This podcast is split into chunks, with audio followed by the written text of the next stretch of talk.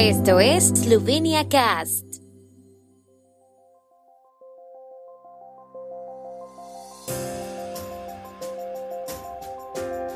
Noticias. Estas son las noticias de Eslovenia de hoy viernes 9 de diciembre de 2022. Pajor y Van der Bellen abogan por los derechos de la minoría eslovena en Austria. Se espera una crecida de los ríos en la mayor parte de Eslovenia durante el fin de semana. La Federación de Apicultores de Eslovenia pide la prohibición del glifosato en la Unión Europea. Inicio de la temporada de esquí en Bogeu, Kope y Pohorie. Tras las conversaciones mantenidas hoy en Ljubljana, los presidentes esloveno y austriaco Borut Pajor y Alexander van der Bellen han destacado las excelentes relaciones entre ambos países y los lazos personales de amistad.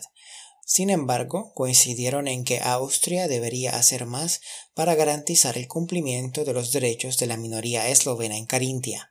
El presidente Pajor recuerda que los derechos de esta minoría se rigen por el Tratado de Estado austriaco de 1955 y que Austria se compromete a cumplirlo. El presidente austriaco también reconoció que el trato a la minoría eslovena en Austria es una cuestión abierta. Van der también reiteró el compromiso de Austria con el reconocimiento oficial de la comunidad de habla alemana en Eslovenia. Los dos presidentes también pidieron que se conceda a Bosnia y Herzegovina el estatuto de candidato a la Unión Europea este mes y lamentaron que Bulgaria y Rumanía no hayan recibido luz verde para incorporarse al espacio Schengen. Se espera que los ríos eslovenos crezcan durante el día, especialmente por la noche de hoy en gran parte del país. Debido a los altos niveles de agua anteriores y a las fuertes precipitaciones locales, los ríos de Dolenska y Notranska y de otros lugares del sur y centro de Eslovenia subirán con más fuerza. La Agencia de Medio Ambiente de Eslovenia advirtió que por la tarde y durante la noche estas inundaciones podrían extenderse. La crecida de los ríos será menos pronunciada en el norte y noreste de Eslovenia.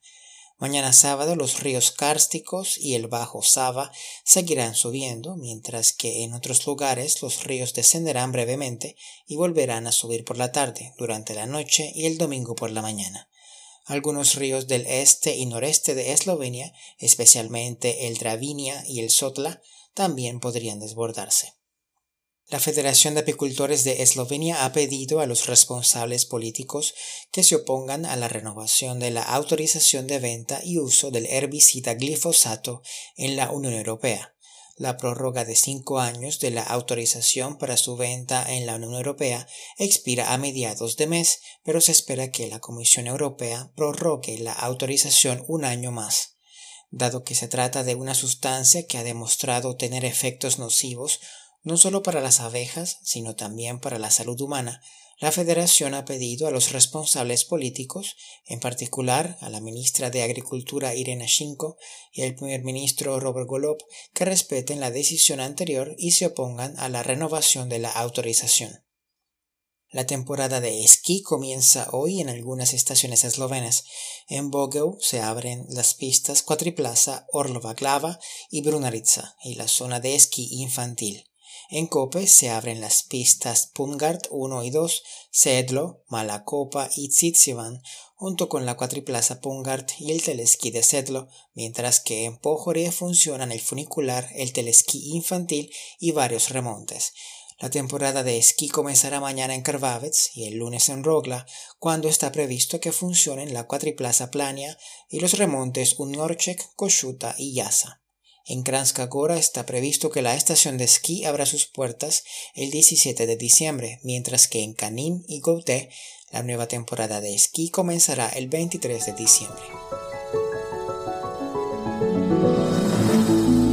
El tiempo en Eslovenia. El tiempo con información de la ARSO, Agencia de la República de Eslovenia del Medio Ambiente.